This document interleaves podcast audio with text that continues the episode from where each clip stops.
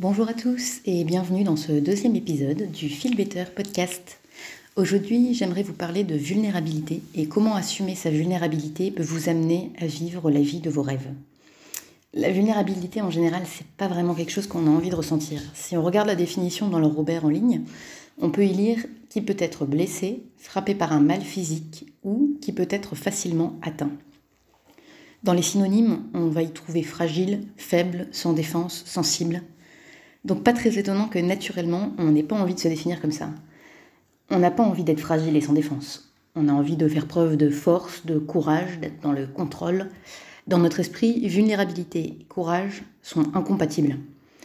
Si on souhaite être perçu comme une personne forte, on ne peut pas se permettre d'être dans la sensibilité, dans l'erreur ou dans l'imparfait.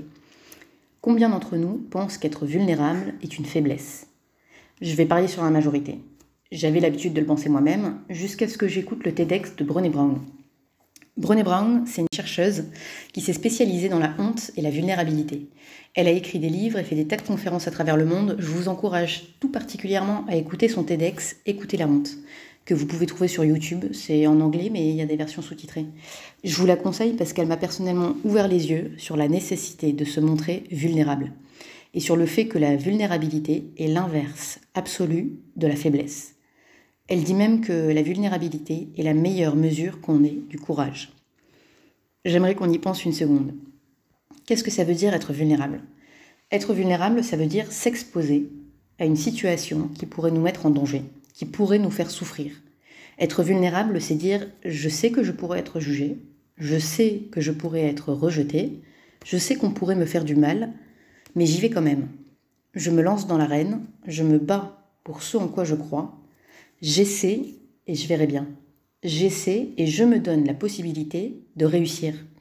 Et ça, c'est extrêmement courageux, parce que la vulnérabilité, elle vient de la peur. La peur de ne pas être à la hauteur, la peur de ne pas réussir, la peur d'être jugé, maltraité, critiqué, mal aimé. En fin de compte, la vulnérabilité vient de la honte. Car quand on dit j'ai peur d'être jugé, derrière ce qu'il se cache, c'est une pensée. Je ne suis pas à la hauteur, je n'en vaux pas la peine, je ne mérite pas d'être heureux. J'ai abandonné mes études, donc je suis un raté. Je n'ai jamais reçu d'amour quand j'étais enfant, donc je ne vaux rien. Ma femme m'a quitté parce que je suis un bon à rien. Je ne suis pas assez jolie, je ne suis pas assez riche, je ne suis pas assez mince, la honte est à la base d'une grande partie de nos peurs. La honte est ce qui nous fait penser que la vulnérabilité est mauvaise. Quand on est prêt à se lancer dans l'arène, à risquer gros pour réaliser nos rêves, elle nous dit Non, mais qu'est-ce que tu crois? Qui est-ce que tu penses que t'es pour te lancer là-dedans? T'es personne, tu vaux rien, tu n'y arriveras jamais. Mais la honte, elle a tort. La honte, elle est alimentée par vos schémas de pensée. Quand vous pensez, quand vous pensez je n'arriverai à rien, vous vous empêchez d'oser et d'essayer. Ou alors vous essayez mais vous partez perdant. Et inévitablement, si vous n'essayez pas, ou si vous essayez en sachant que rien ne va changer, rien ne va changer. Et comme rien ne change, ça vous conforte dans l'idée que vous n'auriez pas dû essayer et que vous ne valez rien. Ce qui vous conduit à la honte et à la peur. C'est un cercle vicieux. Et plutôt que de s'exposer à ces sentiments qui sont extrêmement désagréables, on va choisir, plus ou moins consciemment, d'anesthésier ces sentiments.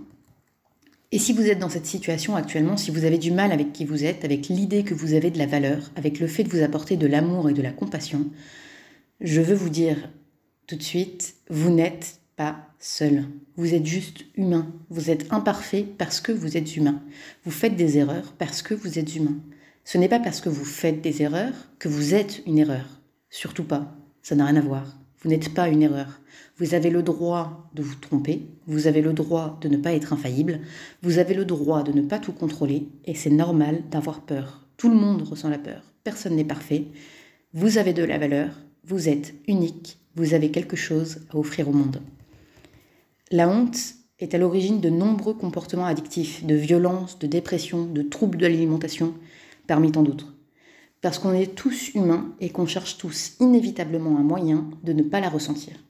Donc on va boire ce verre de vin, puis ce deuxième et peut-être la bouteille. On va manger ce gâteau, puis la boîte entière. On va se convaincre que c'est la faute de l'autre. On va se convaincre que si on se sent misérable, c'est parce que l'autre nous a fait du mal, ne nous a pas écoutés, ne nous a pas soutenus. On se met sur la défensive et on alimente un cercle de colère et de déconnexion. Quand on dit que la vulnérabilité est une faiblesse, que pour être fort, il faut rester dans le contrôle et ne pas se laisser vivre sa tristesse, sa peur. Ce qui se cache en fait derrière, c'est la peur d'affronter sa propre honte, qui alimente notre peur d'être jugé et rejeté. Par conséquent, être vulnérable veut dire être prêt à affronter ses peurs, regarder notre honte dans les yeux et lui dire non.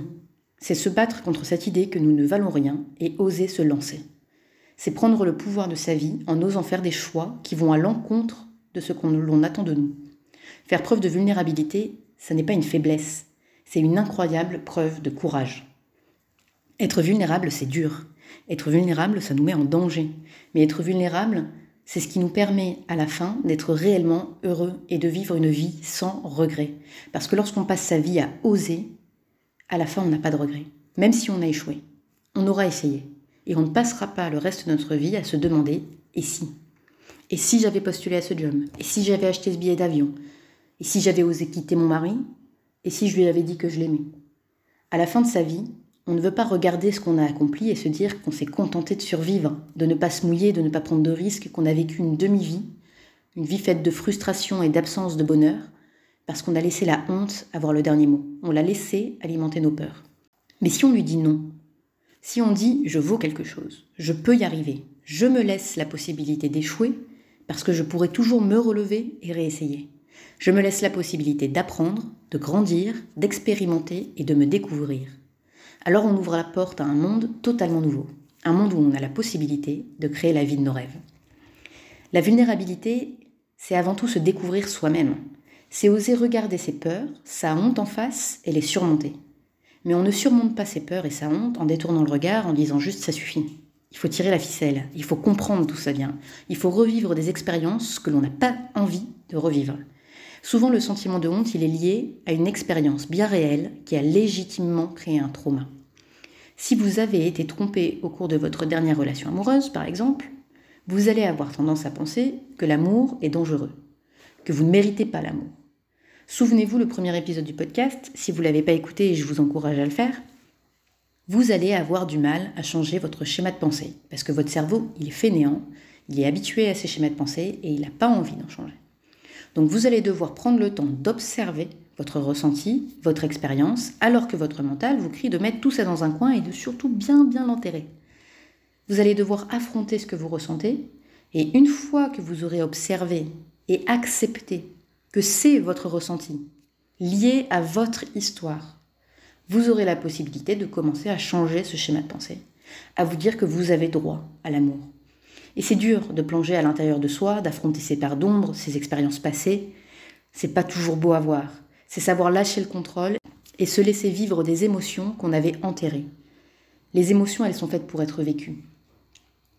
Et donc il faut lâcher les vannes, pleurer un bon coup, admettre que l'on a des failles, des défauts, accepter que malgré nos imperfections, nous méritons d'être heureux, d'être aimés et de réussir. Brené Brown, elle explique également que si elle découpait grossièrement la population qu'elle avait interrogée dans le cadre de ses recherches, elle pouvait faire ressortir deux groupes. Le premier groupe avait un sentiment d'appartenance fort et un sentiment d'amour. Le second avait des difficultés à accepter qui ils étaient, à avoir confiance en eux. La principale chose qui différenciait ces deux groupes était le sentiment de mériter d'être aimé. Donc ceux qui ressentaient l'amour et le sentiment d'appartenance, pensaient qu'ils méritaient de ressentir le sentiment d'amour et d'appartenance. Or, le sentiment de mériter d'être aimé, d'avoir des relations profondes, est à la base de toutes nos relations. Car si vous pensez que vous ne méritez pas d'être aimé, alors vous vous auto-sabotez. Et l'homme est un être social. Il ne sait pas vivre seul. On est en recherche constante de connexion avec les autres. Donc lorsqu'elle a étudié ce qui différenciait les gens qui ressentaient qu'ils méritaient d'être aimés, elle a découvert qu'ils avaient le courage d'être imparfaits, qu'ils faisaient preuve de compassion envers eux-mêmes. En fin de compte, ils avaient le sentiment de mériter d'être aimés parce qu'ils faisaient preuve de vulnérabilité et qu'ils assumaient cette vulnérabilité. Donc la vulnérabilité nous amène au sentiment de mériter d'être aimé. Car la vulnérabilité crée de la profondeur dans nos relations, elle crée de la connexion, elle nous amène à abandonner qui on pense qu'on devrait être pour se montrer tel que l'on est vraiment, authentique. Et quand on est authentique, nos relations se transforment. Dans notre relation avec nous-mêmes d'abord, car lorsque l'on apprend à affronter nos peurs et notre honte, on apprend à développer de la compassion pour nous-mêmes. On apprend à ne plus nous traiter comme notre pire ennemi, mais au contraire, on découvre qu'on a le pouvoir de transformer notre propre vie. On apprend à tomber pour mieux se relever, on apprend à s'aimer et à se faire confiance. Et plus on développe cette vulnérabilité, moins elle nous fait peur. Elle devient en quelque sorte un mal nécessaire. Ça ne devient jamais vraiment confortable d'être vulnérable, mais on apprend avec le temps à l'apprivoiser. Et surtout quand on voit les effets positifs que la vulnérabilité apporte dans notre vie, on se met naturellement à assumer cette vulnérabilité, à comprendre que notre imperfection fait partie de notre beauté. Elle nous rend humains, tout simplement. Dans notre relation avec les autres ensuite, et il faut avoir fait le travail d'acceptation de soi pour que ça marche avec les autres. Alors d'abord parce que quand on a appris à avoir de la compassion pour soi, on apprend aussi à avoir de la compassion pour les autres, car on ne peut pas donner à l'autre quelque chose que l'on n'a pas. Vous ne pouvez pas donner de l'amour si vous ne vous aimez pas vous-même. Vous ne pouvez pas donner de la compassion si vous n'en avez pas pour vous-même. Donc dans votre relation avec les autres, une fois que vous avez appris à vous aimer et à avoir de la compassion pour vous, c'est quelque chose que vous allez pouvoir donner à l'autre. Ensuite, parce que ça n'a pas vraiment beaucoup de valeur d'être aimé pour quelqu'un que l'on vante être, parce qu'on pense que c'est ce qu'on attend de nous. C'est comme une publicité mensongère. Les gens nous aiment pour ce que l'on n'est pas. Et donc ça génère de l'isolement, un sentiment de ne pas être compris, de la frustration, du mal-être, alors que c'est tout le contraire qu'on cherchait initialement en vendant qui l'on n'était pas. Mais lorsqu'on se montre authentique et qu'on nous aime pour qui l'on est, c'est libérateur. Ça alimente la confiance en soi, le bien-être. Les instants partagés sont vrais, plus sains et plus profonds. Et dans une relation amoureuse, quand vous êtes capable de vous asseoir à côté de votre partenaire, de lui parler de votre plus grande peur et de recevoir en retour de l'écoute, de la compassion et de l'amour, vous créez un sentiment de sécurité, de bien-être et de toujours plus d'amour. C'est un cercle vertueux qui est incroyablement beau. Dans n'importe quelle relation, en fin de compte, lorsque vous osez être vous, entièrement, sans compromis, vous prenez le risque de ne pas être accepté pour qui vous êtes, mais vous prenez surtout le risque d'être aimé pour ça. Et ça, ça vaut tous les risques. Il y a une forme d'ironie finalement. L'outil qui nous permettrait de créer les relations qu'on recherche toute sa vie, et quand je parle d'outil, je parle de la vulnérabilité, c'est l'outil qui nous fait peur et qu'on a tendance à rejeter en bloc. C'est ironique, mais c'est surtout triste en fin de compte. Parce que certaines personnes passent leur vie à vivre une demi-vie par peur d'être rejetées. Or, être vulnérable, c'est aussi accepter quelque part sur le chemin qu'on ne peut pas plaire à tout le monde. Et que c'est OK. C'est dur parce qu'on a tous envie de convaincre les autres de notre valeur, on a tous envie d'être aimés par tout le monde, mais vous allez vous rendre compte que ça n'est pas possible.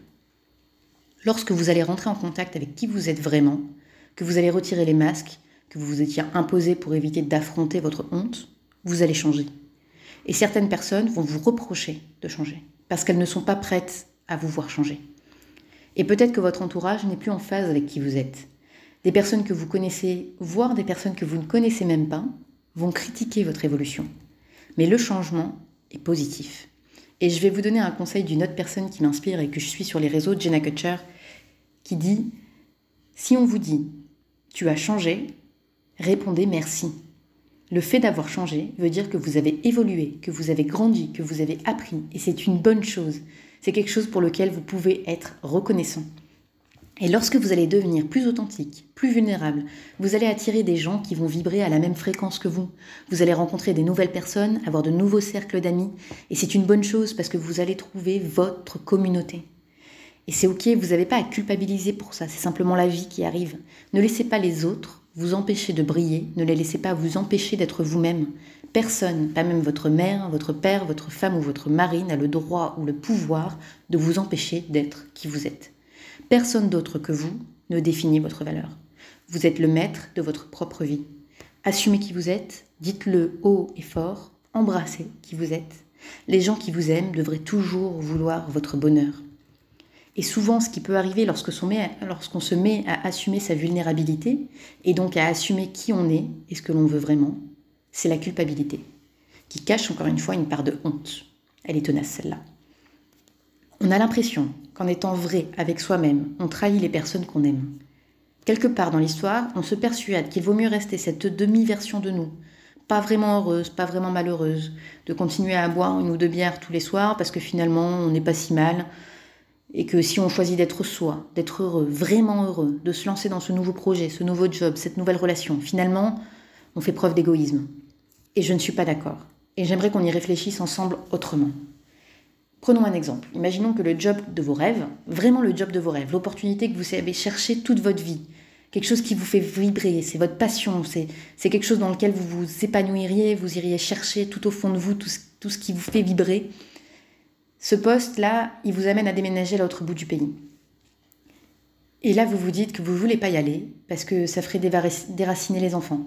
Votre femme a sa famille dans le coin. Et vous avez peur de les décevoir. Vous avez l'impression que votre choix serait égoïste. Donc vous décidez de ne pas y aller. Mais qu'est-ce que vous allez ressentir? Du regret, de la tristesse, peut-être même de la colère et de l'injustice? Vous allez vous replier sur vous-même, voire développer du ressentiment pour votre famille, vous allez vous éteindre. En vous sacrifiant pour votre famille, vous créez une déconnexion avec cette même famille que vous vouliez protéger. En décidant de ne pas essayer, vous allez de toute manière déranger l'équilibre qui existait avant que l'opportunité se présente. Parfois, même souvent, on aimerait que les choses restent telles qu'elles étaient. Mais la vie nous pousse à changer, quoi qu'il en soit. Vous ne pouvez pas revenir à ce qui était avant. Il y a certaines informations, certains événements qui changent tout, quoi qu'il en soit quelle que soit l'énergie que vous mettez pour que rien ne change, ça change de toute manière. Et vous pouvez soit choisir de subir le changement, soit aller au devant du changement. Donc dans ce cas-là, il y a cette opportunité qui s'est présentée, elle est là et elle ne va pas disparaître. Votre point d'équilibre, il a changé. Et donc là, vous pouvez, vous pouvez vous poser la question, est-ce que ça vaut le coup d'essayer? Et il n'y a rien à perdre à essayer. Donc, disons que vous décidez d'y aller. Peut-être qu'au début, votre famille va pas comprendre, va trouver que votre décision est un peu égoïste, peut-être que les premiers mois vont être difficiles, mais peut-être qu'avec le temps, votre fille va rencontrer l'amour de sa vie dans cette nouvelle vie, votre fils va s'inscrire dans un club et découvrir une nouvelle passion, vous allez vous construire une nouvelle vie, vous faire de nouveaux amis, et avec le temps qui passe, un nouvel équilibre va se créer, et vous allez pouvoir vivre tous les jours le bonheur de faire ce que vous avez toujours rêvé de faire. Avec toute votre famille, tous les gens que vous aimez, qui vous soutiennent et vous encouragent dans votre démarche. Et ça, vous le saurez que si vous essayez. Alors attention, je ne suis pas en train de dire qu'il faut imposer tous vos choix aux gens que vous aimez. Je dis qu'une famille, c'est une équipe. Et que pour que l'équipe fonctionne, il faut que l'ensemble des membres soient heureux et épanouis. Et pour que les besoins et aspirations de chacun soient respectés, il faut savoir se montrer vulnérable au sein de la famille. Il faut exprimer qui vous êtes et ce qui est important pour vous, et il faut essayer. Dans l'exemple, peut-être que le déménagement sera une catastrophe et que vous finirez par revenir au bout de six mois. Mais vous n'aurez pas de regrets. Et vous aurez de la reconnaissance d'être entouré de gens qui sont prêts à vous suivre dans vos projets pour votre bien-être. Maintenant, imaginez que cette situation, arrive à l'un de vos enfants. Qu'est-ce que vous aimeriez qu'il choisisse? Son bonheur ou son devoir? Est-ce que vous aimeriez pas que votre enfant choisisse systématiquement son bonheur? Et si vous voulez qu'il apprenne à faire ce choix, ne devriez-vous pas systématiquement montrer la voie? Alors j'ai parlé de famille dans cet exemple, mais ça peut être n'importe quel proche, ça peut être des amis, ça peut être les gens de votre communauté tout simplement. En fin de compte, être vrai avec nous-mêmes nous amène à faire des choix difficiles. Des choix qui peuvent avoir un impact sur les gens qu'on aime. Et les gens qu'on aime peuvent ne pas toujours comprendre au début pourquoi on fait ce choix. Ils peuvent penser que notre choix est égoïste. Il leur faudra peut-être du temps pour s'adapter aux changements induits par votre choix dans leur vie. Et c'est normal parce que c'est un changement et que naturellement, nous ne sommes pas très enclins à accepter le changement dans nos vies. On aime bien nos repères, on aime bien nos habitudes. Pourtant, derrière le changement, il y a tellement d'opportunités de grandir, d'évoluer, de découvrir de nouvelles choses. En fin de compte, en saisissant les opportunités, vous montrez le chemin. Vous donnez l'exemple. Vous prouvez que lorsqu'on se donne les moyens d'aller chercher ses rêves, rien ne peut nous arrêter. Vous inspirez votre entourage. Et à mon sens, c'est un très beau cadeau à faire aux gens qu'on aime. Même si au début ils ne le verront pas forcément de cette manière. Être vulnérable, en fin de compte, c'est apprendre à s'aimer, à rester vrai, à respecter ses valeurs envers et contre tout, c'est apprendre à accepter les critiques et la désapprobation parce qu'on comprend intimement que notre valeur ne dépend pas de ce que pensent les autres. C'est se donner une chance d'être heureux, c'est oser rêver sa vie et se donner les moyens de réaliser ce rêve. C'est oser se lancer dans cette aventure sans attendre d'avoir toutes les données, d'avoir tout préparé et d'être parfait. C'est oser se montrer imparfait, oser se lancer quand on ne sait pas exactement comment ça va se passer. C'est y aller parce qu'on sait que c'est le seul chemin pour atteindre ce rêve qui nous échappe. C'est y aller alors qu'on sait qu'on pourrait échouer, alors qu'on sait qu'on va probablement échouer même. Mais y aller quand même, parce qu'on sait qu'on pourra se relever et réessayer. Être vulnérable, c'est prendre des risques. Être vulnérable, c'est dur. Être vulnérable, ça fait peur. Et c'est exactement pour ça que la vulnérabilité est la meilleure mesure de votre courage. Et c'est en faisant preuve de courage que vous réussirez à créer la vie que vous méritez et les relations dont vous rêvez. Voilà, j'espère que vous avez trouvé cet épisode intéressant. Si vous ne connaissez pas Brené Brown, je vous encourage vraiment à aller regarder ses vidéos sur YouTube, voire à acheter ses bouquins. Elle est vraiment incroyable et inspirante. Si vous avez aimé l'épisode, n'hésitez pas à partager, à laisser un petit commentaire directement sur Spotify ou sur Instagram sur la page de la Feel Better Community et je remettrai le lien sur la page du podcast. N'oubliez pas aussi que vous avez la possibilité, si vous le souhaitez, de télécharger le petit paramètre de l'humeur dont j'avais parlé dans le premier épisode. C'est un support complètement gratuit pour vous aider à analyser vos émotions. C'est une première étape pour embrasser votre vulnérabilité. Il suffit de cliquer sur le lien dans la description de l'épisode. Voilà, je pense que j'ai fait le tour pour aujourd'hui. Je vous dis à la semaine prochaine ou à bientôt sur Insta. Je vous embrasse, prenez soin de vous et à bientôt.